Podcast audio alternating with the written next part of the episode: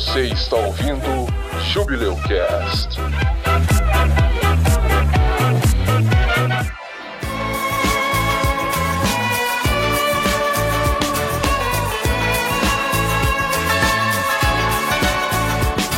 Pô, eu esqueci de falar um negócio, não é sobre o meu caso, mas é esquisito também. Nas outras gravações não costuma acontecer isso. Meu celular estava carregando, eu estava escutando as histórias de, do Jaime e da Cami, e do nada o notebook que eu tô usando aqui, o, Chrome resolveu travar. E eu tô com a internet tava pesquisando aqui, lendo as histórias que vocês estavam lendo e tal. E travou, travou. Beleza, fechei o, o Chrome e fui pro celular. O celular estava carregando, estava com mais de bateria, mais de 50%. Do nada o celular desliga a tela e não liga. E ele estava na bateria ligado na tomada aqui. Não liga, não liga, não liga, não liga. Desliguei ele, levou cinco minutos para a tela voltar a ligar. E se eu não me engano, foi justamente na hora que a Cami estava terminando a história dela. Será? Será mesmo que são espíritos na casa do, do Josias ou somente o computador e o celular dele que estão sem bateria? Não perca no próximo episódio. Certeza que é o Harold, ele viu a fotinho do Harold. Ou somente o Google Chrome que gasta milhões de memórias RAM. Todas as memórias RAM que você tiver. Josias que não dá Ctrl F5 pra limpar os cachê, aí fica essa desgraça o aí. Josias com tipo 38 abas abertas. Travou. É espírito? É espírito? Tem um cachezinho lá, Harold, o nome do cachê. Tá dando incompatibilidade lá. Seria, seria até plausível se eu não tivesse. Se eu tivesse o Chrome instalado no celular, mas eu não tenho. Mais um problema, Josias. mais uma explicação.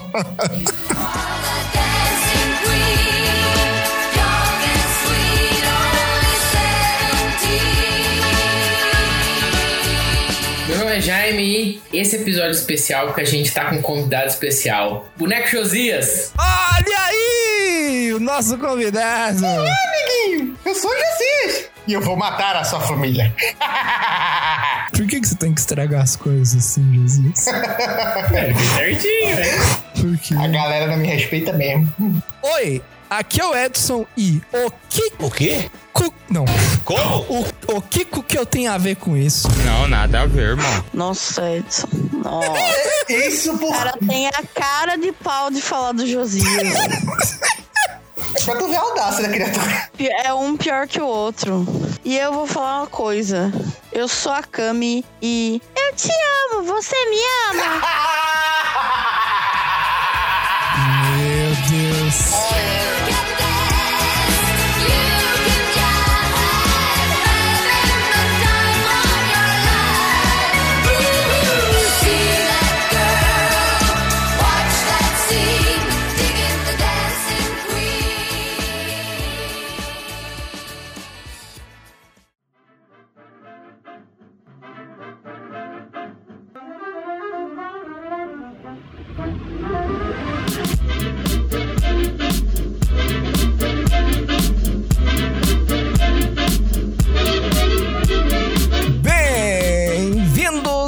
Mais um episódio do Jubileu Cast, o Júbilo dos Podcasts. E hoje o assunto é mistério, terror, sobrenatural. Hoje vamos trazer algumas historinhas para arrepiar os pelos da sua nuca.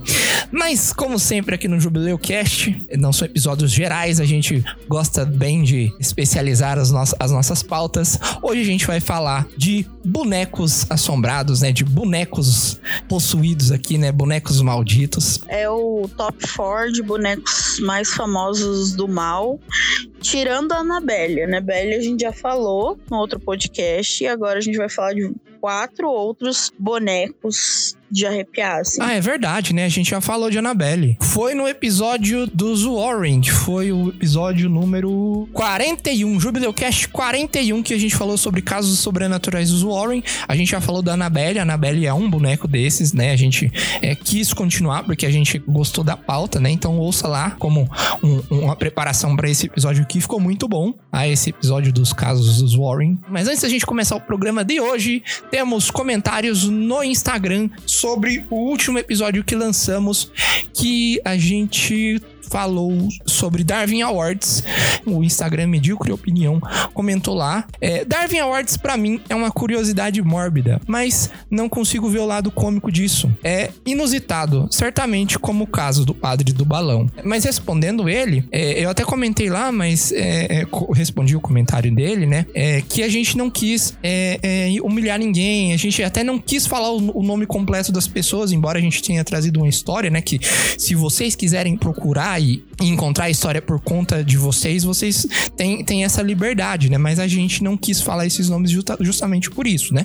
Mas como foi um episódio divertido, né? É uma curiosidade mórbida mesmo, vocês têm direito de realmente não ter gostado, mas. Eu agradeço demais o Medíocre Opinião, por ter. Não é opinião medíocre de qualquer forma, né? É uma opinião muito válida, é uma crítica construtiva que a gente leva e a gente gosta de receber, né?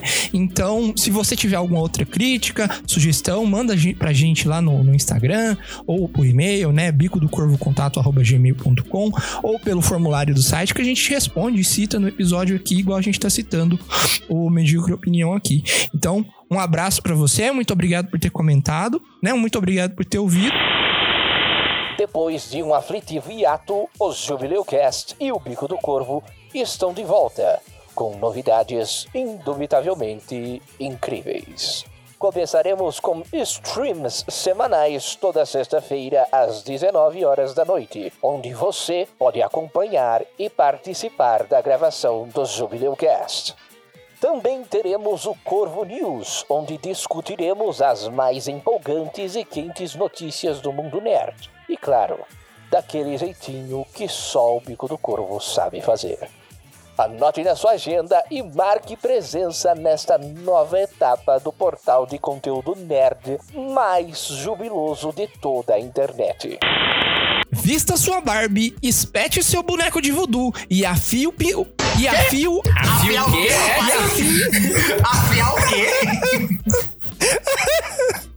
E afie o pinhal... O punhal, não. E afie o punhal do fofão. Porque o episódio de hoje vai possuir o seu coração. Gente. Pô, quase O que Edson, sai. o Edson queria muito falar outra coisa que não era É, e punhal. afiar outra coisa que não é pinhal, dói. dói. É, Deve- até o José tá falando pinhal aí. Não é assim, não. Não, não, não é isso não, não é isso não, não é isso não. Mentiroso! Vamos lá!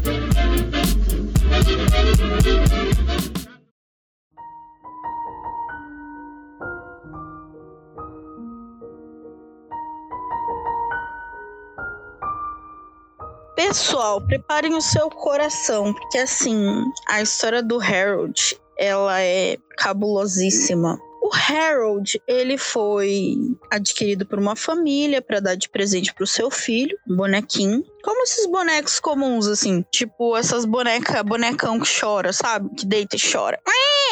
Ou que deita e fecha o olhinho. Então, esse é o Harold. E ele foi dado de presente, tipo assim, o, o casal deu de presente pro seu filho. Acontece que essa criança veio a falecer. Ele faleceu de uma forma muito repentina. Mas aí o boneco ficou lá, guardado no armário, e o casal começou a escutar umas conversas meio esquisitas, assim, e acabou levando pra um padre. Esse padre falou: queimem essa desgraça. Eles tentaram queimar. E o boneco, ele é de plástico, como a maioria dos bonecos. Porém, o boneco não queimou. E aí eles falaram: vamos doar num brechó desses, esses bazar, sabe? E se livraram do boneco. E aí começou a saga dos donos do boneco. Ele foi rodando, né? Uma pessoa que adquiriu o boneco, vendeu como um boneco amaldiçoado no, no eBay. E aí teve uma mulher que comprou, a mulher era meio cética. E aí ela ficou com o boneco durante os quatro meses e de repente algumas pessoas começaram a ter umas mortes repentinas, né? E por quatro meses ela ficou com esse boneco até que ela prendeu ele no armário também. Depois ela vendeu no eBay também. Com aquele rolê de tipo, ah, estou vendendo um objeto amaldiçoado, né? E aí teve um cara chamado Anthony que comprou esse boneco, ele era meio cético e tava escrevendo livros sobre histórias de, de objetos amaldiçoados, né? E aí o cara hum, comprou o boneco dessa mulher. E essa mulher, que já tinha vivido umas coisas cabulosas com o boneco, ela acabou falando assim: não, por favor, eu te devolvo o dinheiro. Por favor, se livre desse boneco ou me, dá, me dê o boneco de volta que eu vou procurar. Ela ficou com peso na consciência, sabe? E esse Anthony não quis. E ele foi seguindo, foi levando pra médiums, sabe? Mas, Cami, é, você não. Você você sabe o que, que esse boneco fazia? Que você não falou quais eram as coisas cabulosas. Não, tipo, desde risadinhas que ela escutava dentro de casa, vozes. É porque a história é muito longa, Jaime. Daí, tipo, se eu pegar nos detalhes de- dessa mulher, eu, eu, não conto a história do Anthony, que é longa. Mas assim. Tiveram pessoas associadas a ela que, tipo, zoaram o boneco e a pessoa quase morreu, entendeu? Tipo uma maldição? Tipo assim, a pessoa adoecia do nada. Enfim, das coisas que são relatadas assim, tipo, tem gente que tosse sangue e etc, né? Sinistro. É, é cabuloso. E aí esse Anthony, ele começou a fazer registros desse boneco. Tem registros de vídeo, relatos, tem até um livro sobre o Harold. Muita coisa bizarra aconteceu, dessas que eu falei também, tipo, da pessoa ir na casa do Anthony, debochar do boneco, sair cuspindo sangue. Da pessoa do nada ficar doente, sabe? É, descobrir uma doença degenerativa, saca? Que não tem cura. E, e aí, ao longo da vida do Anthony, muita coisa foi acontecendo e ele estava obcecado pelo boneco, procurando respostas.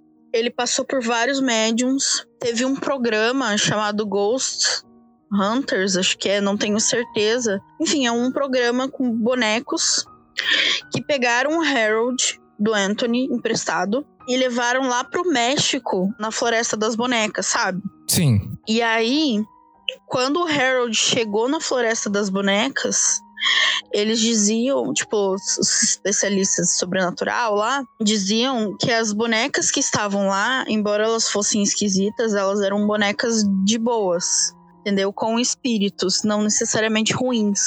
Mas quando o Harold chegou lá, as bonecas do nada começaram a ligar, sabe? Tipo, é, soltar voz, soltar barulhinho de boneco. Tipo, elas reagiram a ele. Elas tiveram, tipo, uma reação quando ele chegou. As- imagina, velho, você tá lá na floresta com um monte de boneco pendurado. De repente você coloca um boneco que dizem que é amaldiçoado. E as outras bonecas reagem como se elas tivessem vida, velho. O Harold, ele é tipo um bonequinho, né? Um boneco de bebê, né? Ele é um, um bebezinho de cabelo loiro, não é? Isso, eu falei no comecinho, na verdade, que ele é tipo esses bonecão que a gente deita e faz nhé, sabe? É, esses bonecão antigo mesmo, da- dos anos 90 principalmente. Tem até hoje, mas tipo, ele é um Uhum. bonecão desses, né? Daqueles que você não dá nada, assim. Daí esses Ghost Hunters, sei lá o que, eles desse programa levaram, começaram a tentar procurar também explicações sobre o boneco. Teve uma médium que ele encontrou, que a médium foi, tipo, falar o que o boneco tava falando. E, tipo assim, ela sentiu o coração. E ela tinha sopro no coração, sabe? E ela falou que ela, enquanto ela falava o que o boneco tinha dito, ela sentia as mãozinhas do boneco apertando o coração dela. E aí, tipo, tem registro, tipo, uma gravação dessa mulher falando pra ele os negócios do boneco. E, tipo assim, no fundo da ligação, da gravação, você escuta uma vozinha dizendo, tipo assim, cala a boca, sua puta.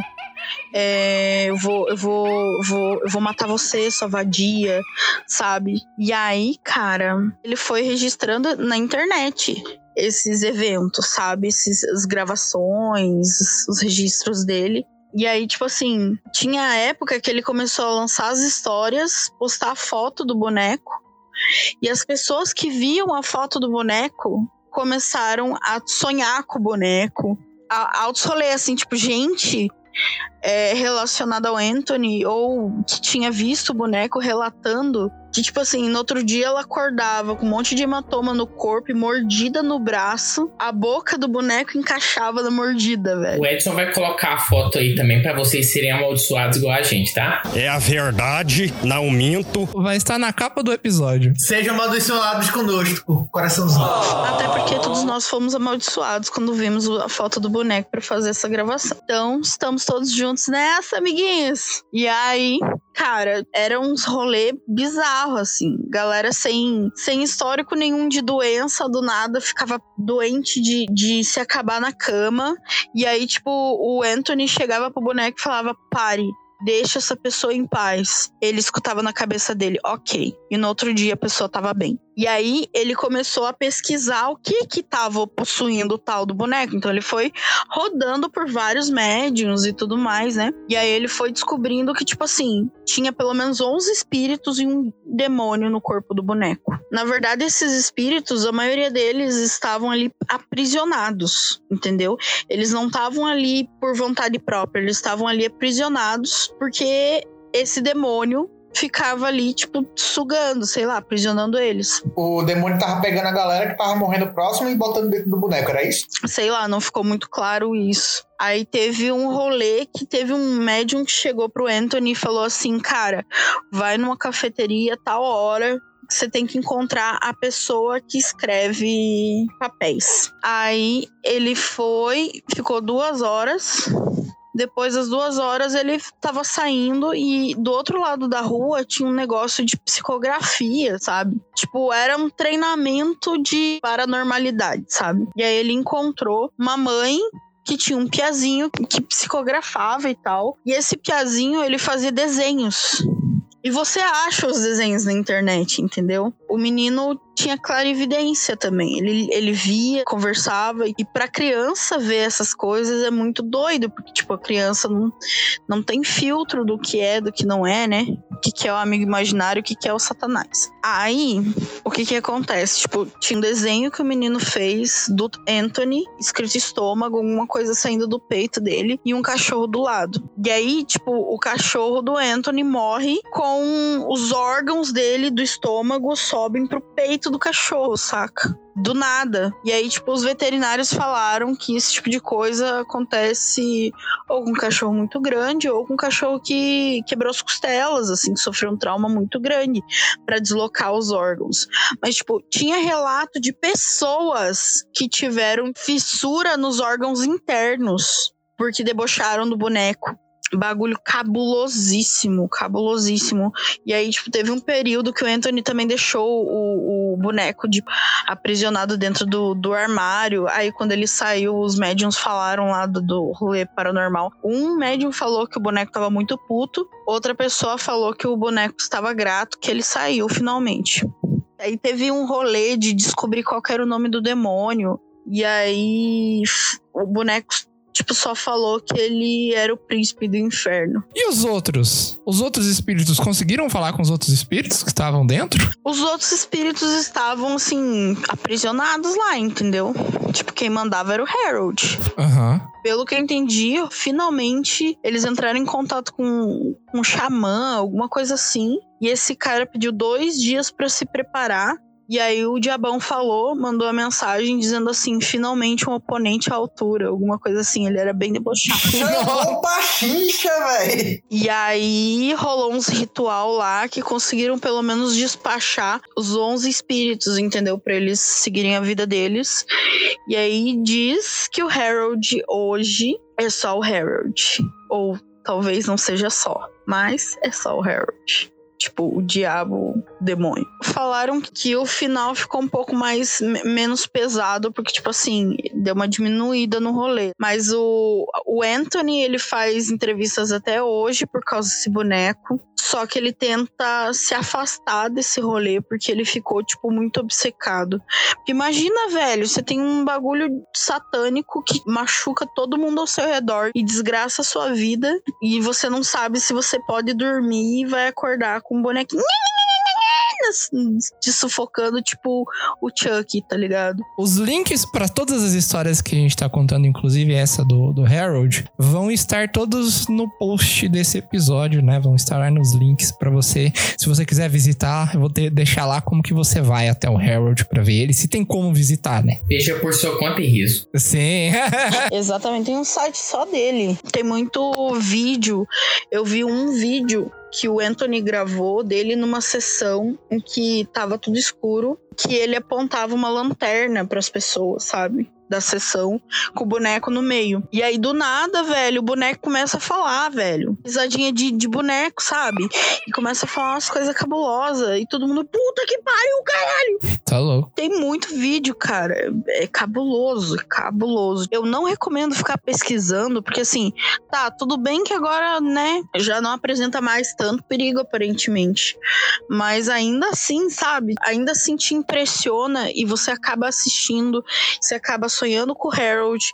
E aí, tipo, vira uma corrente de, de atração de, de energia ruim pra você. Então, assim, não recomendo. Todo mundo aqui, eu acho que quem acompanha a gente sabe que eu sou uma pessoa que eu já vivi muito rolê sobrenatural. E assim, pouca coisa me impressiona hoje em dia, de tanto que eu já vi. Mas eu, eu escutei a história e eu fiquei com cagacim. Se você quiser acessar o site do Harold, vai estar nos links, como eu disse.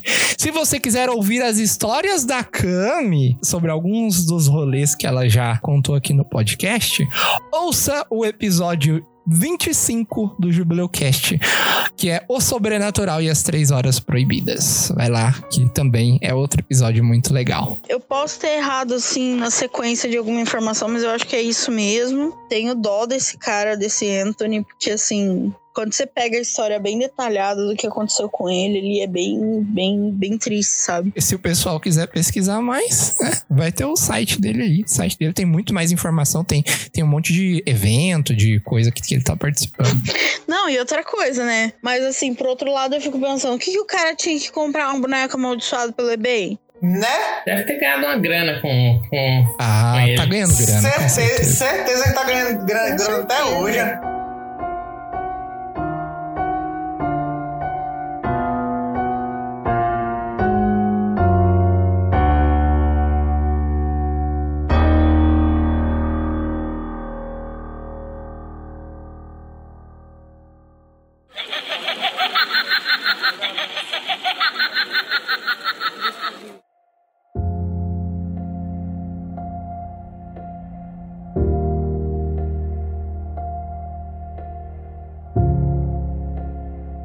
eu vou falar é, sobre a boneca chamada Merianda ou Mandy. A fonte que eu usei para falar sobre ela é um livro que chama Objetos Naturais, Histórias Reais e Artefatos Sombrios, da autora Stacey Graham, lançado pela Dark Side no Brasil, né, em 2020. Então eu vou falar sobre essa boneca. Ela é mais conhecida na internet pelo nome de Mandy. É uma boneca do modelo que foi feito na Alemanha entre ali 1910 e 1920. Bom, ela é uma boneca é, bebê, né? Feita de pano, aquele tipo de boneca que o corpinho é de pano, mas aí tem a cabeça de porcelana, né? Os bracinhos, as perninhas de porcelana, é, que eu acho as mais assustadoras. E ela foi doada para o Museu de Quesnel, na Colômbia Britânica, no Canadá, em 1991. Ela foi doada por uma mulher, né? Ela achou que o museu seria um lugar melhor para cuidar da boneca, porque de acordo com ela, a Mandy era uma boneca da avó dela, mas ela não queria que a filha brincasse com a boneca, porque a boneca estava muito velha, ela estava se desmantelando, segundo a doadora. Além disso, né, além da boneca estar muito velha, é, a doadora disse que desde que ela recebeu a boneca, começou a acontecer umas esquisitices na casa dela. Quando ela fechava as janelas, as janelas depois apareciam abertas, né, para e o vento soprava pela casa e ouvia-se muito um bebê chorar no porão.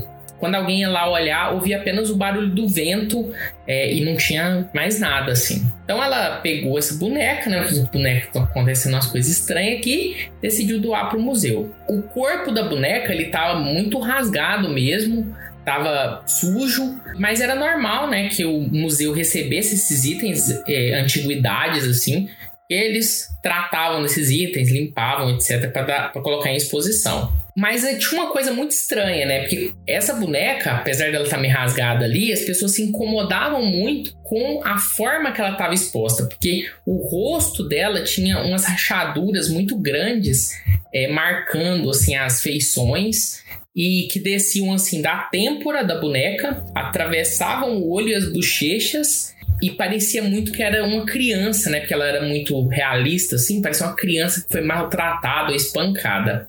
A aparência dela, então, tinha essa tinta muito desgastada, os olhos meio salientes. Você olhava para ela, você sentia meio mal. Era normal que se fotografasse, né, os itens do museu, e a boneca foi muito fotografada em vários ângulos e posições diferentes. A fotógrafa que fotografou essa boneca, né, ela sentiu meio inquieta, assim, quando ela estava no mesmo cômodo que a Mandy e ela não sabia explicar por quê. Mas no dia seguinte, né, depois do, da sessão fotográfica, quando ela entrou no laboratório de fotografia, ela encontrou assim os objetos, os lápis, as canetas, todos espalhados pelo chão, assim, como se alguém tivesse ido lá e bagunçado mesmo. Ela também relatou ouvir suspiros muito altos atrás de si, assim, no laboratório. Ela pensou, né, que a Mandy não gostava de ser fotografada. Teve também problemas com outros funcionários do museu depois da chegada da Mandy. Materiais de escritório sumiam, né? passos eram ouvidos no edifício quando todo mundo sabia que não tinha ninguém. Os funcionários também ficavam de olho porque ela gostava aparentemente de pregar essas peças, né? Fazer esses truques.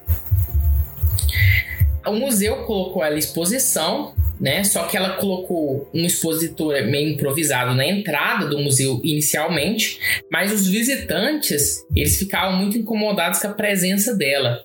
Eles tinham a impressão que os olhos da boneca seguiam eles pela sala e eles se sentiam tristes quando ela estava por perto.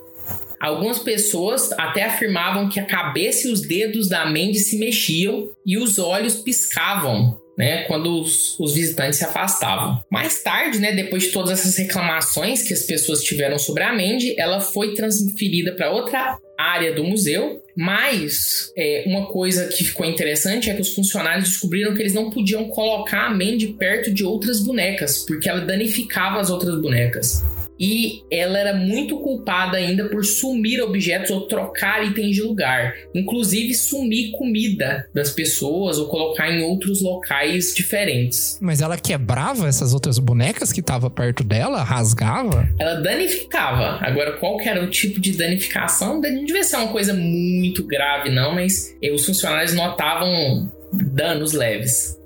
Então, depois de vários problemas, a Ruth Stubbs, que era curadora do museu, ela contatou né, a doadora, a pessoa que tinha doado a Mandy, para saber mais sobre a boneca. E ela descobriu né, que depois que a mulher doou a boneca, parou de ouvir o som de choro na casa dela e os objetos pararam de desaparecer. A mulher foi muito esperta, se livrando da boneca doando pro museu. Olha aí, você pode fazer isso, ó, inclusive. Certíssima. Ganhou uma, uma recompensa.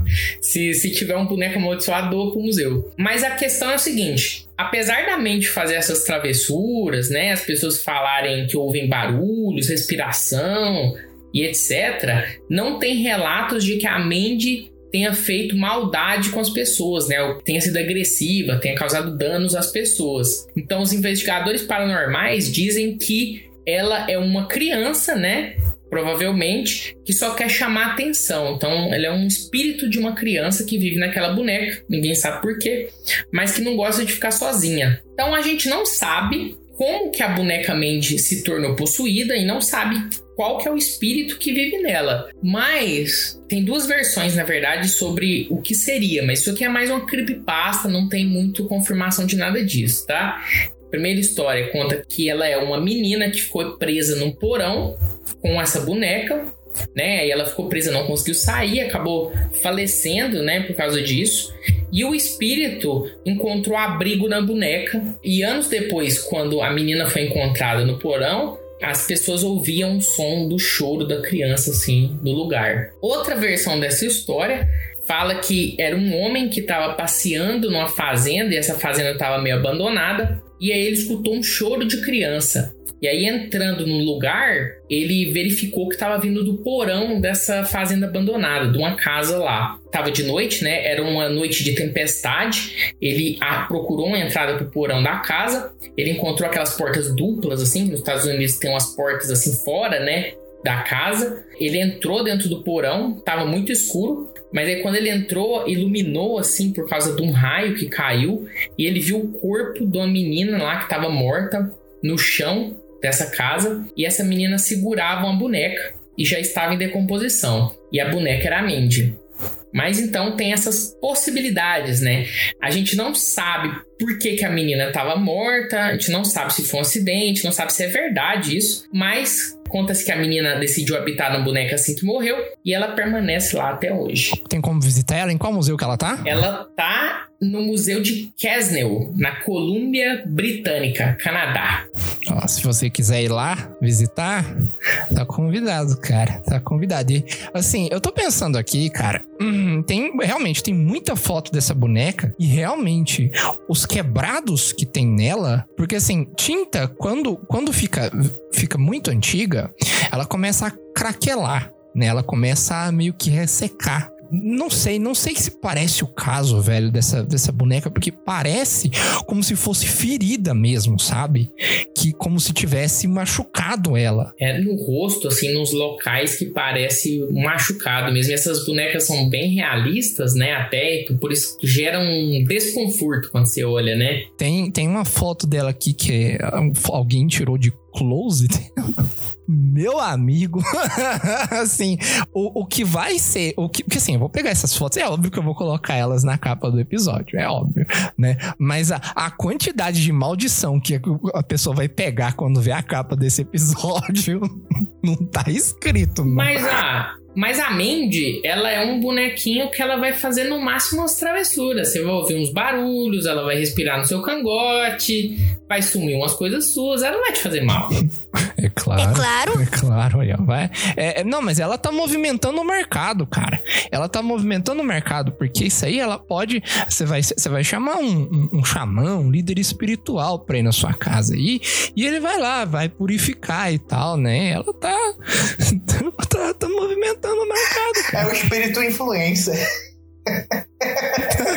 tá movimentando o mercado. E o livro, o livro, ele é, ele é um livro da Dark Side, né? É assim, e é legal porque tem várias das outras histórias que a gente tá contando, tem compilação das bonecas e de outros objetos possuídos, porque não só bonecas podem ser possuídos, olha aí. O livro vai estar na descrição. Eu vou ver se eu acho também o link pro museu dessa história e vou colocar aí para vocês darem uma olhada. Pelo que eu vi, o livro ele é muito bonito. Eu dei uma olhada no site dele da Dark Side. Realmente o livro é muito bonito. Eu acho que se você gosta desse tipo de conteúdo, você deve deve gostar desse livro também.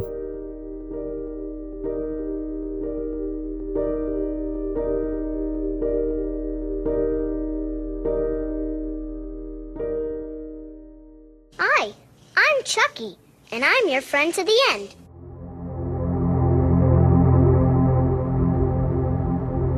O personagem que eu vou falar aqui é do Robert. Robert, também conhecido como Robert o Boneco, Robert o Boneco Assombrado ou Robert o Boneco Encantado, é um boneco em exibição no Museu Este Martelo. Pertenceu ao pintor e escritor Robert Eugene Otto, de Key West, Flórida. O boneco pertencia a ele, um artista descrito como excêntrico, que pertencia a um- uma proeminente família de Key West. O boneco teria sido fabricado pela Stiff Company da Alemanha, comprado pelo avô de Otto durante uma viagem à Alemanha em 1904. Ou seja, a história começa a se desenrolar no século XX. Por isso que não tem tantos vídeos ou relatos, é mais relatos escritos, depoimentos, etc.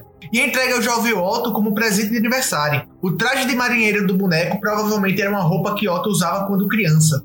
O boneco ficou guardado na casa da família de Otto, na rua Eaton 534 em Key West, enquanto Otto estudava arte em Nova York e Paris. Otto se casou com Annette Park em Paris em 3 de maio de 1930. O casal retornou para a casa da família Otto em Key West para morar, morar lá até a sua morte em 1974. Sua esposa morreu dois anos depois. Depois de suas mortes, a casa da rua Eaton, tendo o boneco, foi vendida para Myrtle Helter, que possuiu por 20 anos a casa, até que a propriedade foi vendida novamente para os atuais proprietários, que a operam como uma casa de hóspedes. O boneco tava lá esse tempo todo? Aí é que tá. Em 1994, o boneco foi doado para o Museu East Martello em Key West da Flórida. Ou seja, você teve uma oportunidade aí, a partir de 1974, de ir para uma casa em Key West se hospedar com um boneco amaldiçoado. Ah, então, venha cá, tá de boa, pode entrar, se acomode, a casa aqui, o banheiro aqui, o boneco amaldiçoado fica no final do corredor à direita, tá? É, não importa com ele, não. Ele faz uns barulhos esquisitos de noite, mas é. É be- besteira, se tu escutar um barulho de passo, um barulho de risadinha, ou então até mesmo ficar se sentindo mal, ou escutar vozes do, do nada onde ninguém deveria estar falando, relaxa, é só ele tá. Coisa, coisa, Coisa leve, coisa pouca. O boneco foi doado, como eu falei, e acabou se tornando uma atração turística popular. Ele é revertido atualmente para o Old Post Office and Custom House em outubro. Ele foi revendido. Agora eu vou entrar na parte da lenda, onde as coisas começam a ficar interessantes, digamos assim. Tudo começou no ano de 1898. Mais de 100 anos atrás, em uma mansão construída por Thomas Otto. Ele e sua esposa eram muito ricos, mas eram péssimos chefes tratavam todos com falta de respeito, incluindo os empregados que trabalhavam para eles. Uma das funcionárias, revoltada com tanta falta de respeito, criou um boneco com mais de um metro de altura e deu de presente para o filho de Otto, Eugene Robert, que ainda era uma criança, onde relatos dizem que ela havia amaldiçoado o boneco com voodoo para que ele atormentasse a criança. Trajando roupas de marinheiro, logo o boneco caiu nas graças de Eugene, que passou a chamá-lo de Robert, segundo seu nome. Não passou muito tempo em que a família e funcionários começaram a ouvir o garoto conversar com alguém. Seria o boneco? Eles ignoraram isso, achando que o garoto conversava consigo próprio, fazendo a sua própria voz e depois imitando outra como se imaginasse o boneco falando. Claro que eles estavam errados. Com o tempo, muitas coisas estranhas passaram a acontecer na casa, como objetos mudando de lugar, empregados sendo trancados em cômodos, roupas apareciam rasgadas e camas que pareciam ter sido movidas. Claro que como os pais sempre culpavam Eugênio pelas pegadinhas, que por sua vez culpavam o boneco. As pessoas que vinham de fora ouviam passos pela casa. Não demorou muito para que a, a família começasse a colocar o boneco no sótão. Uma tia de Eugênio deu uma força recomendando que isso fosse feito. Fato ocorrido, ele passou muitos anos ali até que Eugênio crescesse. Tanto tempo que os pais de Eugênio morreram, ele naturalmente herdou a mansão, fazendo viver ali com sua esposa. Bate com os relatos mais, digamos assim, concretos que eu li, eu li anteriormente. Fazendo uma visita aos cômodos da casa, encontrou Robert e o tirou do sótão. Sua esposa percebeu que algo estava estranho com ele desde que o boneco havia sido encontrado. Anne, que é o nome da esposa do, do Robert, tentou colocá-lo novamente no sótão, mas Eugênio não permitiu. E pior, decidiu construir um quarto só para ele, com móveis do seu tamanho. Não passou muito tempo e pessoas que passavam pela casa viam pela janela Robert assinando para elas e se movendo pelo quarto, aonde Eugênio resolveu enviar o boneco novamente para o sótão, para evitar que os vizinhos ficassem cochichando sobre sua casa ser assombrada. Eugênio morreu em 74 e sua esposa foi embora da casa e colocou para que fosse alugada. Claro que o novo casal se mudou para lá e encontrou o boneco que passou a perturbar a filha do novo casal. Ela dizia ter sido torturada pelo boneco, isso até que a família decidisse o trancar em um baú. Depois de muito tempo trancado, ele foi retirado e enviado para o Museu East Martillo. Logo na frente do museu há um painel enorme de Robert. Ele é a principal atração por lá. Robert fica em um domo de vidro, sentado em um banco segurando um ursinho de pelúcia. As pessoas precisam pedir autorização para Robert e só assim podem tirar fotos dele. Pessoas que não pediram autorização disseram que foram assombradas por ele e mandam cartas para ele pedindo desculpas por não ter perdido seu consentimento. Aí, alguns relatos dizem o seguinte: que o- as pessoas que foram tirar as fotos com o Robert e ficaram zoando ele, ou até mesmo não se apresentaram, não pediram permissão, sofreram coisas leves depois que foram embora para suas casas e voltaram para suas vidas, como sofrer acidente de carro, ter quebrado alguns ossos, perda de emprego, divórcio e teve gente até que morreu. Coisa extremamente leve. Nice. Aí chega de milhares, milhares de cartas lá. Ele ainda tá lá nesse museu, nos Estados Unidos. Onde a galera fica se desculpando por ter zoado ele, pedindo pra retirar uma audição, implorando que não aguenta mais, porque sempre tá acontecendo desgraças na vida das pessoas que simplesmente quiseram tirar uma onda com o boneco, mas não aguentaram as consequências, digamos assim. E o boneco simplesmente é um boneco com um rosto humano, feito de pano. O pano que é feito, o rosto do boneco, lembra muito aquelas estopas que a gente vê em estúdio de música e etc. Ele é um boneco de pano mesmo, com uma roupinha de marinheiro que Segundo algumas pessoas até falam que foi o próprio Robert que pegou roupas que eram suas e vestiu, porque o boneco era basicamente da altura de Robert quando ele recebeu ele. Aí o boneco não tem uma expressão, digamos assim, humana, ele é mais olhos de botões, com um nariz, uma boca e algumas sobrancelhas. O que deixa mais ainda bizarro é que na foto que eu tô vendo aqui, parece que ele tem uma das, das desgastes do tempo, assim, digamos assim, fissuras na parte central da boca, assim, como se poderia ser até mesmo uma, uma certa tipo de abertura. Outras pessoas relataram que ele poderia mudar sua fisionomia, além de se movimentar pela casa, como já tinha falado anteriormente, mas mudar sua fisionomia e até mesmo emitir sons. E esse caso aí é o de Robert. Foi bem curtinho aqui, mas sendo que os relatos que eu pesquisei sobre ele, basi basicamente falavam tudo isso que eu já falei para vocês. Eram relatos de acidente de carro, onde a pessoa tinha zoado com o Robert e aí pegava o veículo depois para poder ir para o aeroporto. No meio do caminho, o lado que ela estava era atingido por um outro carro e só ela que sofria. O, o motorista saía ileso, as outras pessoas que estavam no carro também não saíam com muitos muito ferimentos, não. Robert parece um chefe de máfia, ué. Basicamente é isso. Caralho. Tem dois filmes que ele inspirou, né, cara? Tem o Child's Play, né? E isso tem o Child's Play, inclusive o Chuck foi inspirado muito forte na lenda do Robert. Aí depois de um tempo foi quando ah, o Chuck ficou mais famoso e depois veio a Annabelle. Mas antes desses dois filmes, era o Robert que era, causava o terror lá nos Estados Unidos. Esse de esse Child's Play é de 88, ele é mais antigo.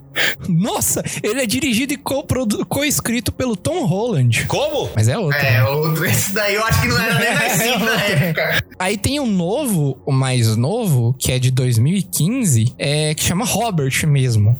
É, que é uma sequência chamada The Curse of Robert the Doll. Que, e- e- ah, ele ganhou essa sequência que chama The Curse of Robert the Doll, lançado em 2016. Bom que você falou Child's Play, ninguém conhece isso. Child's Play é Chuck. Caralho. É, exatamente. Você é burro, cara, que loucura. É Chuck. Ah, caralho, é porque o nome, o nome em inglês é só Child's Play, não é? Não é... Foi na época que não rolava muito o conceito de manter a- o nome do filme aqui quando chegar no Brasil. A galera botava outro nome que às vezes tinha coisa a ver, tem às vezes que não tinha nada a ver com o filme. Só achava legalzinho. Não, mas vai, olha aí.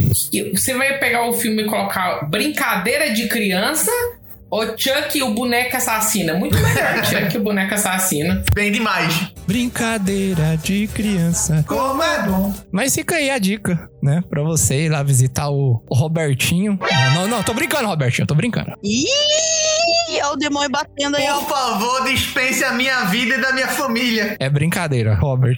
Se você quiser ir lá visitar o senhor Robert, é sair lá em Key West, na Flórida. Se apresente e peça pra tirar foto caso queira. Caso não, só se apresente. É, pede benção e tira foto. É, beijo o anelzinho.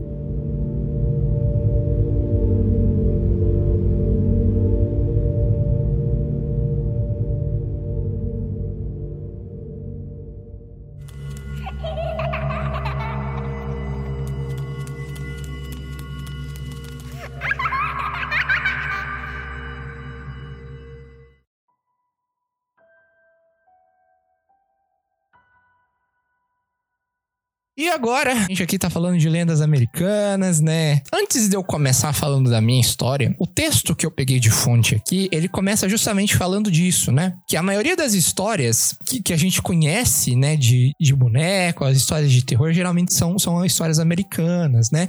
Mas como os americanos sabem muito bem fazer o marketing, né, de coisas que podem é, é, gerar turismo, que podem é, é, gerar entretenimento, às vezes essas histórias da- da- das Américas têm mais holofotes da mídia, né, do mundo, por eles serem mais, digamos, documentados. Mas assim, pelo mundo tem muitas outras histórias que são tão esquisitas e assombradas quanto essas da América, né? E aí eu escolhi essa, que é o Kiko, só pra, só pra tirar essa pedra da frente. Ô Kiko, ô Kiko, ra, ra, ra. Obrigado.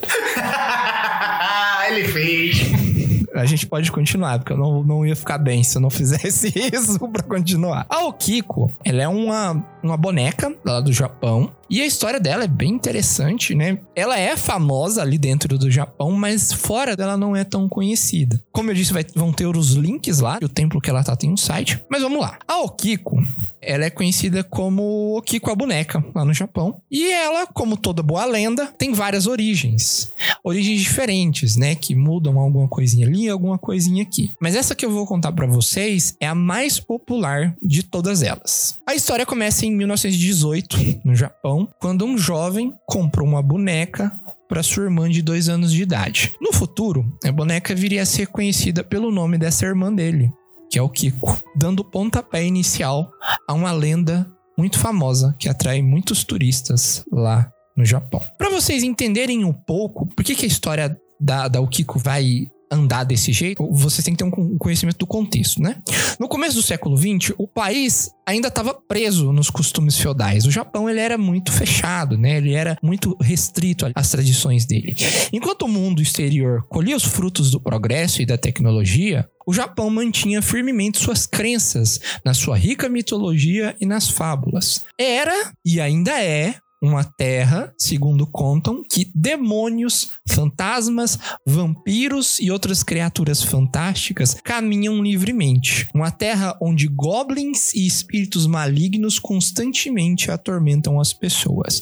O tempo passou, mas ainda assim muita gente acredita nisso, nessas, nessas coisas lá no Japão, principalmente o pessoal mais velho. Um lugar que ainda é costume ir a algum templo para tentar afastar os maus espíritos por meio de algum ritual ou tradição, o conhecido Setsubun. Monstros do lago que engolem crianças, florestas como a Okigahara, a noroeste do Monte Fuji, que levam as pessoas à loucura e as incentiva a cometer suicídio. Raposas são animais sagrados e devotos a práticas misteriosas. Esses são só alguns exemplos do que a gente pode encontrar lá. Outro aspecto é que no Japão as bonecas têm um significado especial. Elas são uma parte extremamente antiga e significativa na cultura. Às vezes elas são consideradas até arte. Nos casos mais comuns, elas podem ser um brinquedo para criança ou um objeto de decoração, mas em certas ocasiões, ocasiões especiais, elas representam um item de veneração e às vezes são consideradas seres vivos. Eles têm até dois grandes festivais envolvendo bonecas. O primeiro é o Hinamatsuri, o Festival de Bonecas, ou Dia das Meninas, que é celebrado no dia 3 de março. O segundo é o Tango no Seco, o Dia dos Meninos, celebrado no dia 5 de maio. Como eu disse, a cultura japonesa foi e ainda é repleta de lendas sobrenaturais. E em algumas delas, as bonecas, além de, de serem esses itens especiais de veneração, são artefatos mágicos. E esse tipo de assunto para algumas pessoas lá no Japão é levado muito a sério. Voltando à nossa história da Okiko, a boneca. A boneca ela foi comprada na cidade de Sapporo por um adolescente de 17 anos chamado Eikichi Suzuki, como um presente para sua irmã de dois anos, Okiko. Suzuki estava passeando pela região, mais especificamente na famosa rua Tanuki Koji, um famoso ponto mercantil, onde ocorria uma exibição marítima. Quando ele passou na frente da loja, a boneca rapidamente atraiu a atenção dele. Ela estava sentada numa vitrine, pedindo para ser levada para casa. O jovem não pensou duas vezes e a comprou na hora, usando o último dinheiro que ele tinha para dar um presente para sua irmãzinha. Com cerca de 40 centímetros de altura e vestida num kimono tradicional, a linda boneca era de um famoso e popular modelo chamado Ichimatsu. O cabelo era de um preto profundo, cortado na altura de seus pequenos ombros, um estilo tradicional conhecido como corte Okapa. É tipo um corte Chanel. Né? A gente conhece aqui como um corte Chanel, né? Redondinho. Os olhos eram pedras negras, penetrantes, que pareciam engolir tudo ao seu olhar. O item era hipnotizante e encantador, algo que tirava o fôlego só de olhar. O Suzuki voltou para casa, deu boneca para a irmã dele. E ela se apaixonou imediatamente pelo presente. A boneca se tornou o brinquedo favorito de Okiko e acima disso sua melhor amiga. A menina brincava com ela todo dia, em todo lugar e a tratava como uma irmã mais nova. Ela conversava e fofocava com a boneca o dia todo, alimentava e dormia com ela. Até que ela decidiu dar o nome de Okiko, como se ela fosse um clone menor de si mesma. A boneca nunca saía da vista de Okiko. Então, um ano depois, a tragédia aconteceu em 1919. A Okiko morreu. A febre amarela chegou até o país e tirou a garotinha da família. Ela morreu ofegante, com dor e com medo. A boneca acompanhou a menina até seu último momento, sendo segurada firme em seus braços. Ela só tinha três anos. A família quis enterrar o brinquedo junto, mas devido à circunstância, é, é, eles se referem a uma supervisão governamental por conta da doença que estava acontecendo, esse último ato de bondade da família não foi permitido. E a boneca não foi sepultada com o Kiko. De acordo com a fonte que eu usei aqui, a menina morreu de febre amarela, mas algo que enquanto eu tava escrevendo essa pauta aqui pra vocês, a Clarice deu uma olhada e ela comentou algo que é muito interessante de se falar. É que talvez não tenha sido febre amarela. De acordo com os sintomas, né, e com a época que ocorreu, talvez possa ter sido a gripe espanhola, que começou lá em 1917 e deve ter chegado no Japão em 1919, mais ou menos, né? Algumas outras fontes também falam que foi uma gripe forte, tá? Então pode ser que não, não, ela não tenha morrido exatamente de febre amarela, né? Mas enfim, foi por conta de uma doença que ela morreu. Depois que a, a Okiko morreu, eles pegaram a boneca e colocaram no altar da família. Esse altar, né, pode parecer esquisito aqui pra gente, mas é uma prática comum em certas residências japonesas para honrar os mortos. O pequeno altar celebrava a filha e marcava sua passagem para o pós-vida. Só que aí, coisas esquisitas começaram a acontecer. Um dia, a família começou a notar que o cabelo da boneca estava ficando mais longo. Antes, era um corte tradicional na altura dos ombros, cortado perfeitamente. Agora, era uma bagunça de fios duplos abaixo da cintura, desgrenhado, com cores diferentes e textura diferente. Durante a noite, eles começaram a sonhar com o Kiko, com a boneca. E às vezes a boneca aparecia ao lado deles de manhã. Conforme datas importantes como o aniversário de Okiko e o dia da sua morte se aproximavam, eventos arrepiantes se intensificaram e evoluíram até episódios completos de manifestação espiritual. Luzes acendendo e apagando, batidas pela casa, barulhos estranhos e vozes murmurando o incompreensível. Conforme o tempo passou, a família acreditava que xamãs e líderes espirituais da cidade concordaram que a alma da menina estava presa dentro da boneca. Em 1938, a família Suzuki se mudou para um distrito diferente. Disclaimer, um- explicando aí o que que é distrito, é meio que como se fosse os estados aqui do Brasil, né? Só que lá, como o país é bem menor, né, não é tão grande quanto os estados aqui, né? Então eles chamam de distrito. Eles mudaram para esse distrito, mas eles já estavam acostumados com o Kiko, com sonhos, com todas aquelas coisas que aconteciam, e até tinham se afeiçoado ao espírito inquieto da sua filha. Para eles, foi uma oportunidade mágica e única de interagir com o sobrenatural.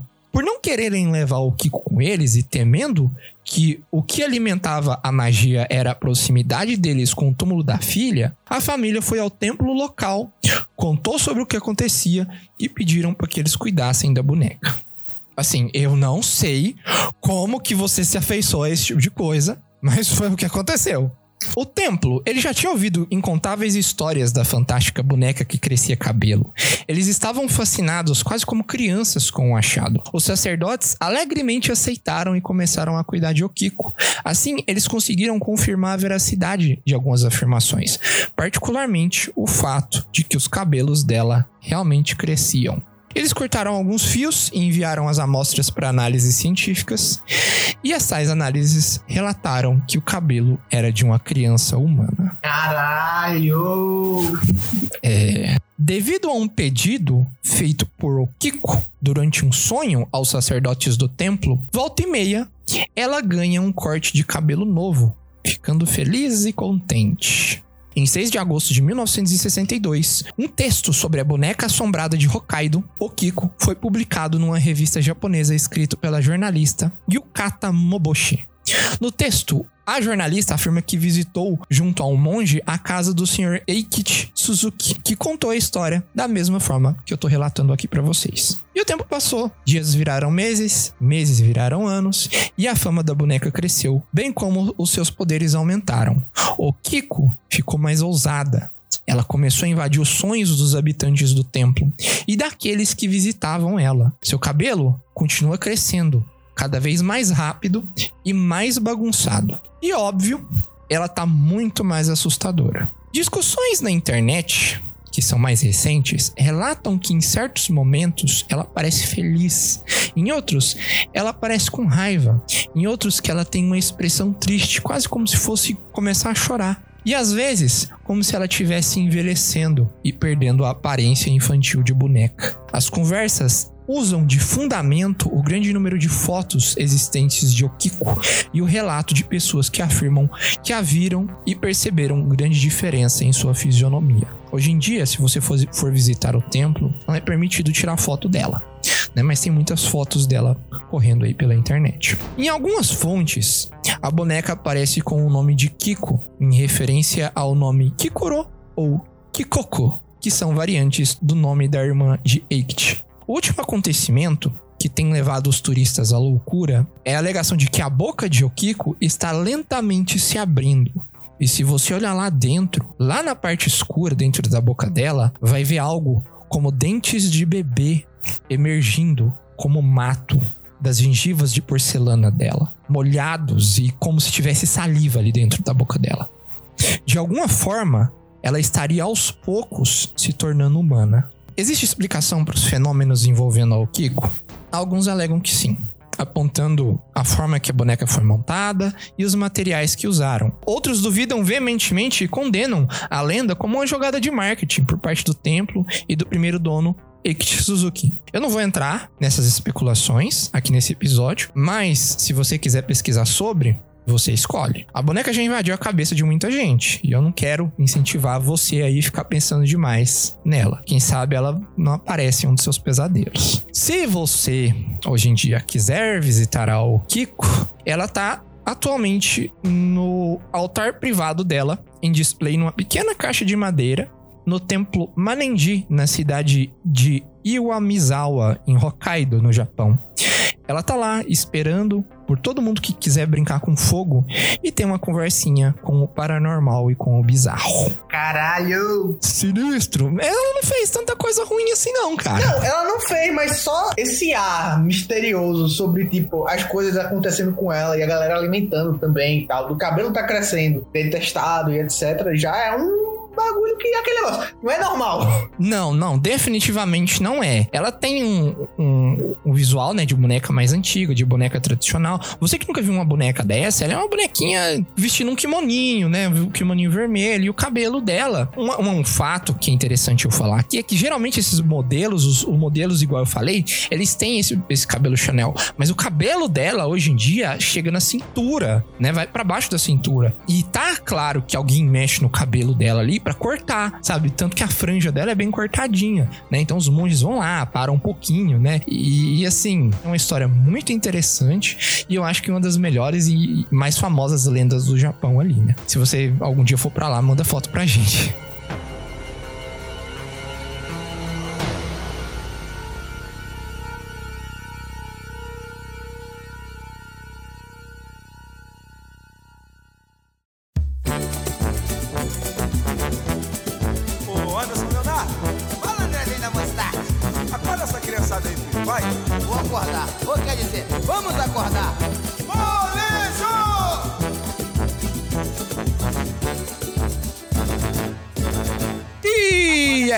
Pessoal. Espero que vocês tenham gostado deste episódio maravilhoso do Jubileu Cash. Espero que vocês tenham gostado das histórias que trouxemos pra vocês. É, espero que a curiosidade de vocês tenha sido atiçada, que vocês vão pesquisar mais, né? Se você achou algum caso interessante de bonecas ou de itens amaldiçoados aí, ou se você tem alguma história aí que, que você acha que vai ser legal a gente falar aqui no episódio, manda pra gente, né? Que a gente recebe aqui comenta. Ou às vezes até a gente traz a sua história num episódio específico, né? Junto com outras histórias, né? Pra gente discutir aí, né? Pode ser história de terror mesmo, ou de pessoal, ou que você ouviu em algum lugar. E a gente comenta aqui. Se você gostou desse episódio e você quer ver mais dele, comenta com a gente, traz pra gente a sua opinião, igual eu trouxe lá no começo, do nosso amigo que veio lá no Instagram e comentou, né? Não precisa ser só elogio, tá? Pode ser crítica, pode ser sugestão de, de outros assuntos pra gente falar, né? Você pode conversar com a gente nas redes sociais, todas elas são Corvo do Bico, né? Instagram, Twitter e Facebook. E você pode mandar e-mail pra gente, né? bico do corvo contato gmail.com falando, né? O que, que você quer ouvir no Jubileu Cast, que tipo de, de assunto que você gostou, beleza? Nas redes sociais tem, também tem sempre o post fixado do episódio mais recente, então segue a gente lá, né? Lá tem notícia todo dia, né? De, dos mesmos assuntos que a gente fala aqui, filme, série, é, coisas esquisitas, pe- peculiares, né? Jogos, essas coisas assim. É, segue lá, tem notícia todo dia. Então é isso, pessoas. Até o próximo episódio. Grande abraço. Tchau.